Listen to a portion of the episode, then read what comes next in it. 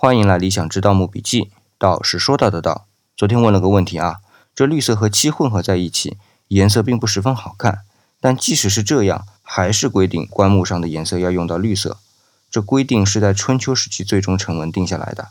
而且在春秋时期呢，我之前在说文字的本意的时候说到过啊，是五行学说盛行的时期，绿色啊就代表木德。哎，对了啊，补充一下，这个五行和五种颜色是对应的。金对应的是白色，木对应的就是绿色，水对应的是黑色，火对应的是红色，土对应的是黄色。那么什么是木德呢？